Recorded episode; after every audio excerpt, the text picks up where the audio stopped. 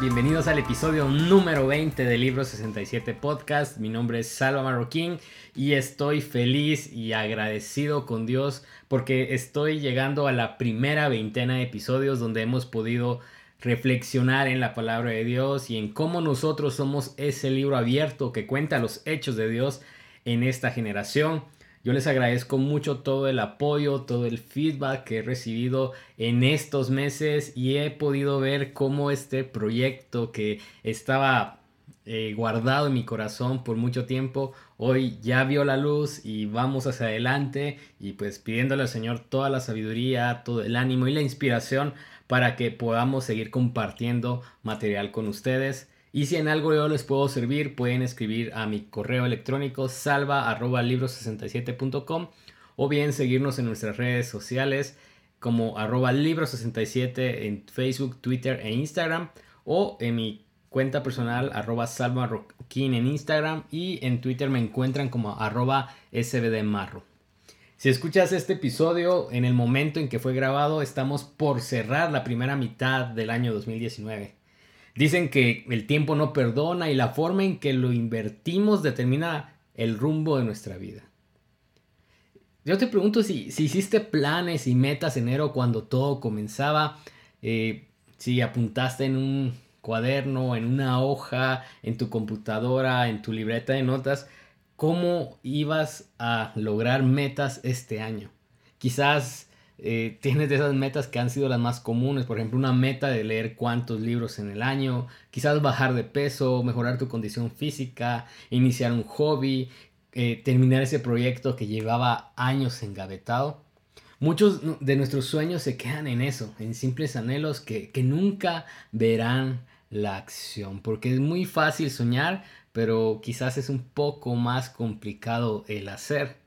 Y todos ponemos excusas al respecto, que si no tenemos los recursos, que si no tenemos el tiempo, pero por ejemplo, si revisáramos nuestras estadísticas del uso del celular, del teléfono, ¿qué nos dirían ellos? Yo creería que en mi caso a veces miran, te sobra todo el tiempo del mundo. O a veces ponemos excusas como la falta de talento, que nos cuesta formar hábitos. O quizás eres de las personas que ya lo intentaron, pero no funcionó, que el fracaso apareció a la vuelta de la esquina y dijiste que tus metas no iban más. Pero por otro lado, hay personas que todo el mundo admira y son esas personas que no se rindieron. Esas personas que llevan meses o quizás años persiguiendo un propósito en su vida. Aquellos que han vencido excusa tras excusa, que han vencido la escasez, la falta de tiempo y quizás la falta del talento a, a fuerza de disciplina y hábito. Hago todo este pequeño análisis porque yo creo que el cristiano ha sido llamado a vivir con un propósito de vida supremo. Y es el que les compartí en el episodio número uno, es vivir cada día actuando en el nombre de Jesús y viviendo para la gloria de Dios.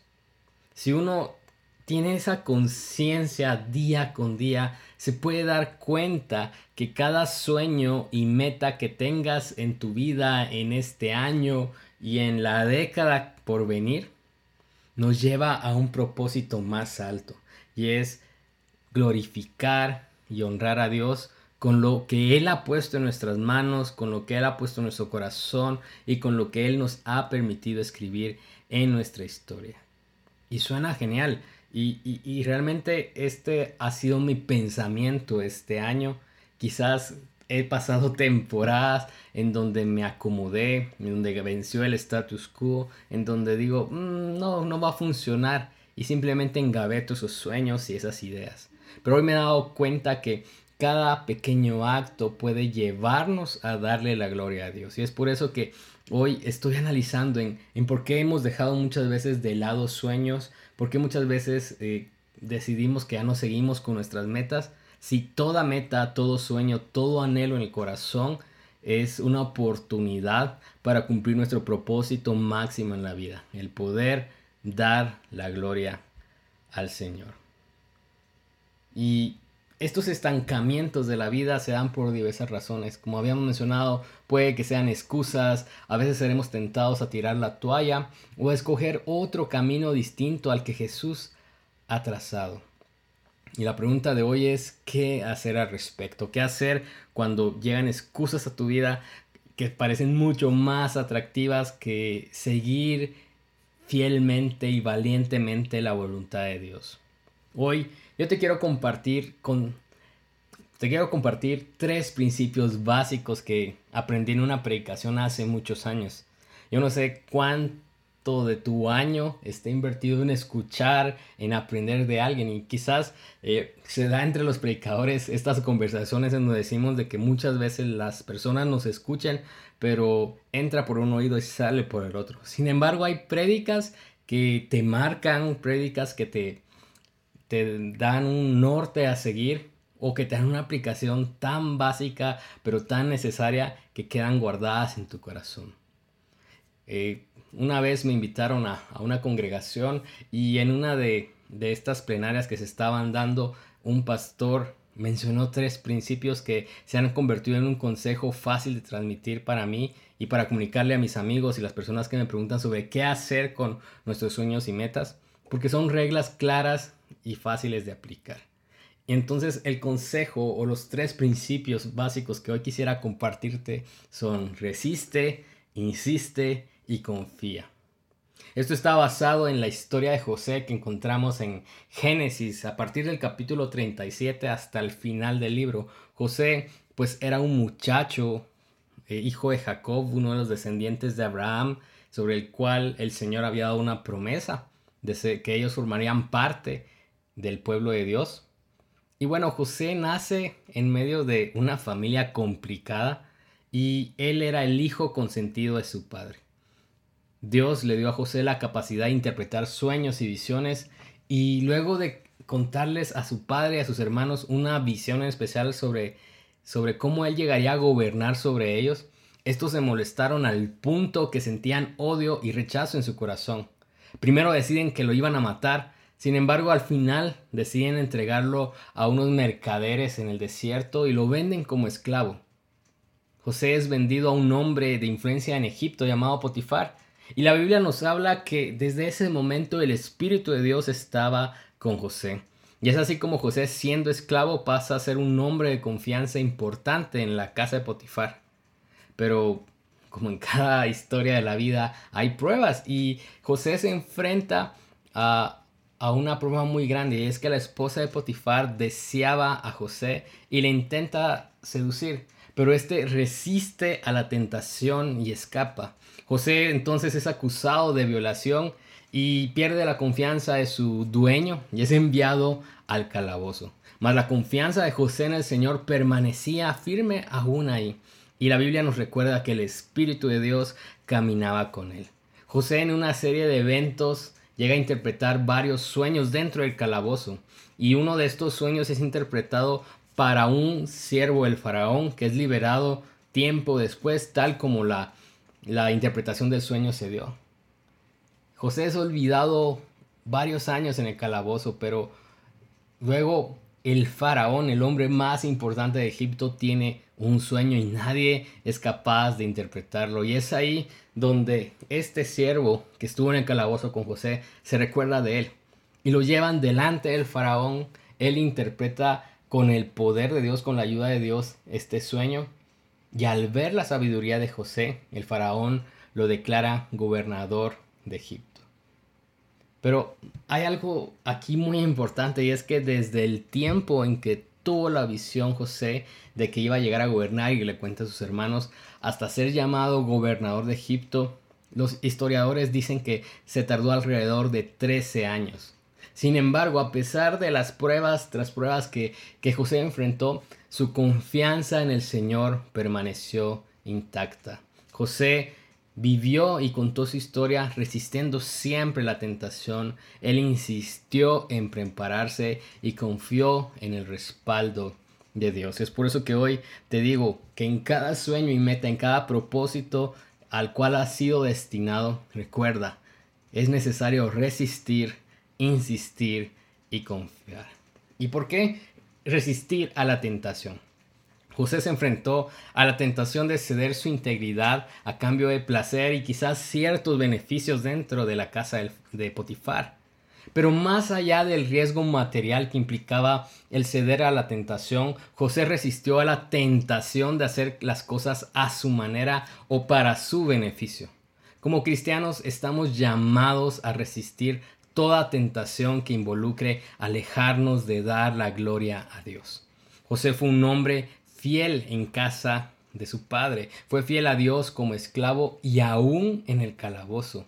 Y cuando fue puesto gobernador, como gobernador, su fidelidad y devoción a Dios permaneció intacta. Así que te pregunto hoy, ¿qué tentaciones estás enfrentando hoy?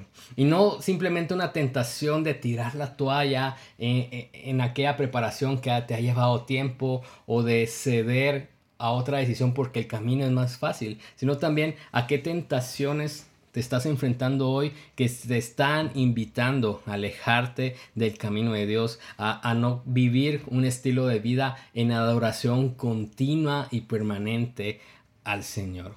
Debes preguntarte sobre todo por qué estás resistiendo, cuál es tu por qué.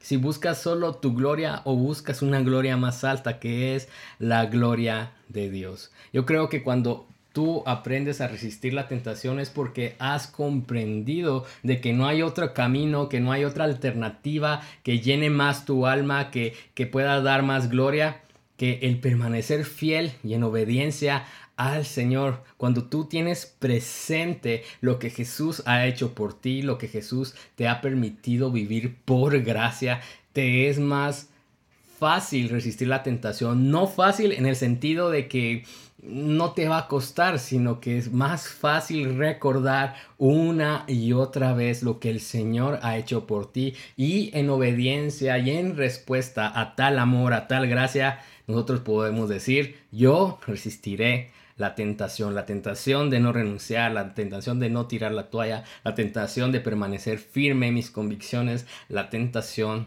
de olvidarme del Señor. Así que, primer consejo, resiste la tentación. Y bueno, el segundo principio de, esta, de este episodio es insiste, insistir en prepararte. José insistió en prepararse, él sabía que un día llegaría a gobernar. Imagínense, él tuvo una visión de, de chico.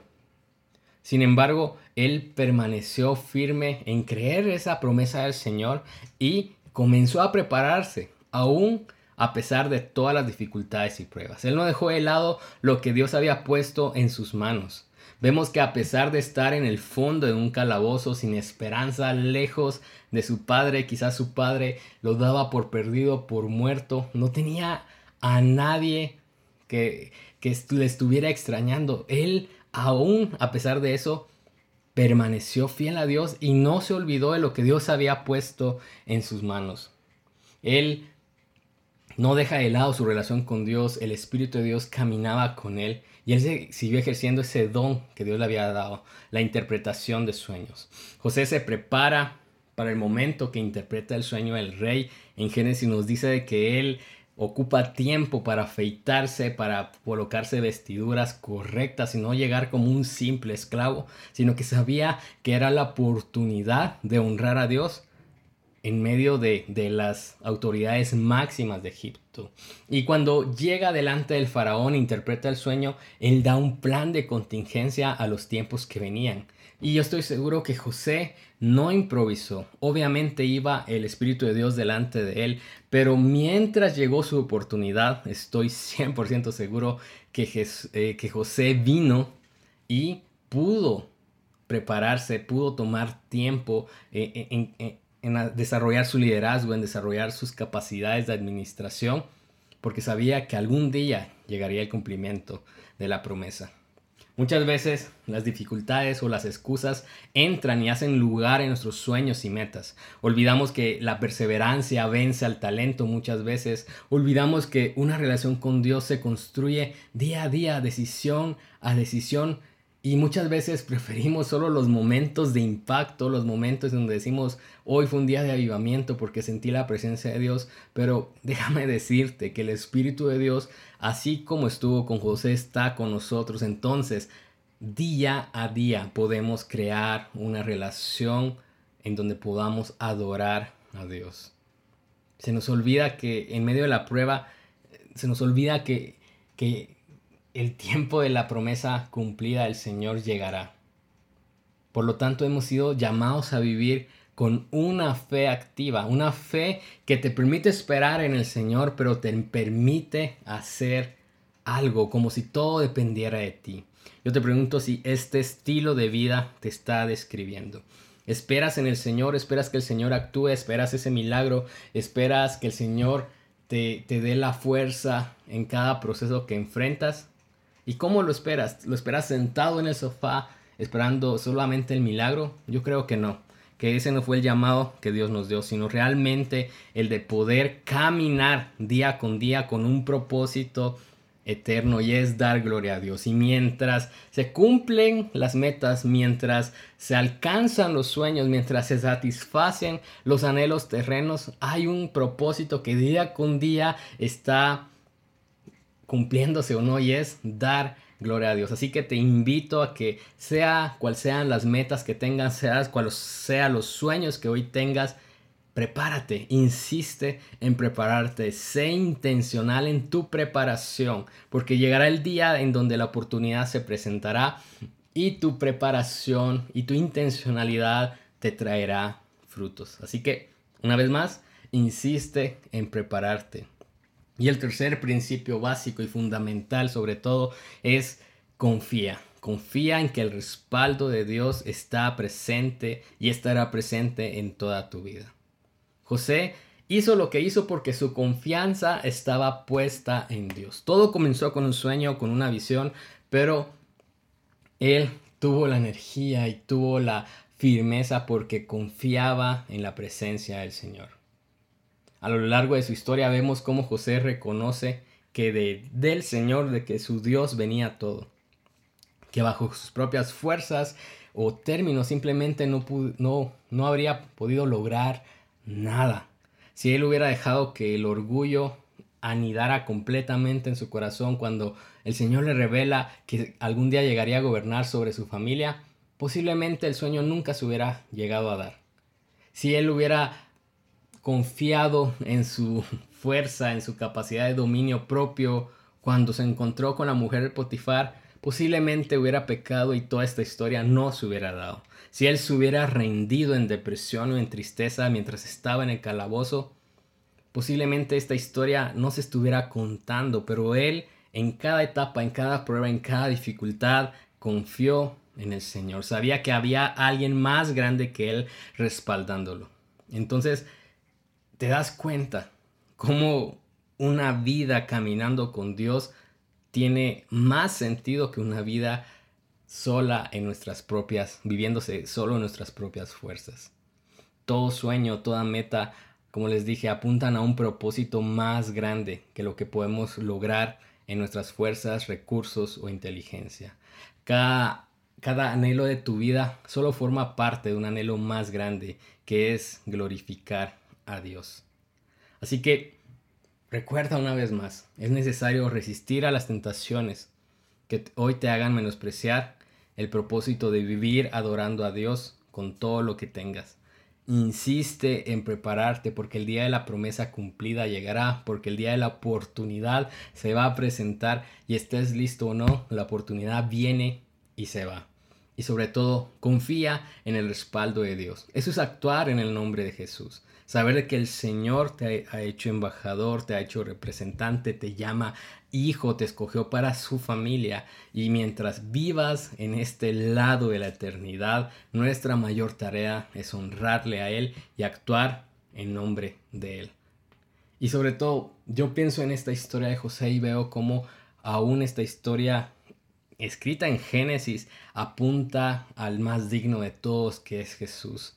Jesús también resistió a la tentación. Ustedes recuerdan el pasaje donde Jesús se va al desierto y cómo él resiste al diablo y sus tentaciones y aún antes de la cruz Jesús resiste a la tentación de abandonar todo en su humanidad y quizás no haber cumplido el propósito por el cual vino a este mundo. Él permaneció fiel al propósito de dar gloria a su Padre.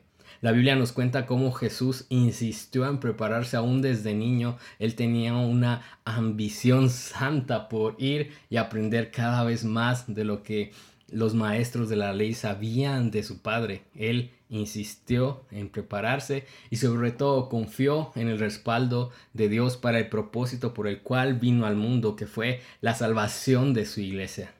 Él nunca dudó de que el Padre estaría con él hasta lo último, hasta la muerte, y no dudó de que su poder le iba a resucitar tres días después. Jesús también modela estos principios, y si Jesús lo modela, nuestra, nuestra necesidad es imitarle a Él entonces. Así que una vez más, resiste, confía y espera.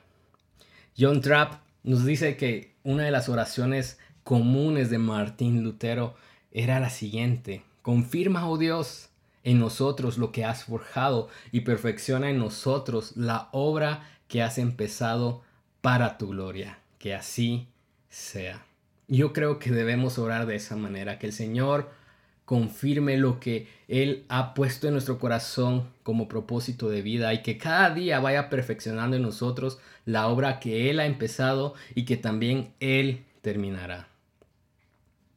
Entonces, ánimo amigos, debemos aprender a resistir la tentación, a insistir en prepararnos y a confiar en la presencia de Dios de nuestra vida. Así como menciona el Salmo, el Salmo 27, versículo 14. Aguarda Jehová, esfuérzate y aliéntese tu corazón. Espera en Jehová. En la nueva traducción viviente el Salmo 27, 14 nuevamente dice, espera con paciencia al Señor, sé valiente y esforzado. Sí, espera al Señor con paciencia. Y este, que es uno de mis versículos favoritos, me da esos principios también de resistir, de insistir y confiar. Porque esperar con paciencia al Señor es resistir a la tentación. Ser valiente y esforzado es insistir en prepararse, en tener fe activa y esperar al Señor con paciencia es una vez más confiar en que la presencia del Señor estará con nosotros. Y entonces, para finalizar, David Gossick, pensando en este versículo, nos habla de que nosotros debemos reconocer nuestra debilidad. David Gossick dice que así como en Isaías 40:31 la idea detrás de esperar a Jehová no es el estar pasivamente sentado hasta que el Señor haga algo. Sí, Dios nos fortalece, comenta el pastor Gossick, pero no esperamos a que llegue como si Él lo derramara sobre nosotros mientras nos sentamos sin hacer nada. Él lo trae a nosotros mientras le buscamos y confiamos en Él, en lugar de nuestra propia fuerza. Si somos débiles es debido a que no estamos esperando a Jehová. Y deberíamos esperar entonces al Señor como un mendigo que espera por migajas a la puerta del hombre rico, como un estudiante que espera y anhela ser enseñado, como un siervo que espera a sus amos, como un viajero espera por direcciones del guía, o como un niño espera por sus padres. Y John Trapp cierra, cierra pues el comentario que David Gossick nos comparte acerca del Salmo 27:14 diciendo, Muchas de sus promesas todavía están en espera del tiempo, pero son confiables e infalibles. Así que espera valientemente, espera esforzándote. Y bueno amigos, muchas gracias por haber escuchado este episodio. Les animo a que ahora que estamos por cerrar la mitad del año, evaluemos nuestras metas, evaluemos el propósito de vida, evaluemos cómo hemos vivido estos primeros 180 días del año y si hay algo que mejorar, dependamos del Señor. Él es el único que nos dará la fuerza necesaria, el enfoque necesario y que puedas identificar qué tentaciones debes resistir, en qué debes seguir insistiendo en tu preparación hasta ver la promesa de Dios cumplida y cómo y cuánto has confiado en el Señor, en este viaje que llamamos vida. Si este episodio te sirvió, yo te animo a que lo puedas compartir con alguien más y pues aquí estoy para servirte y me despido pidiéndole al Señor que abunde en ustedes gracia y paz. Hasta el próximo episodio.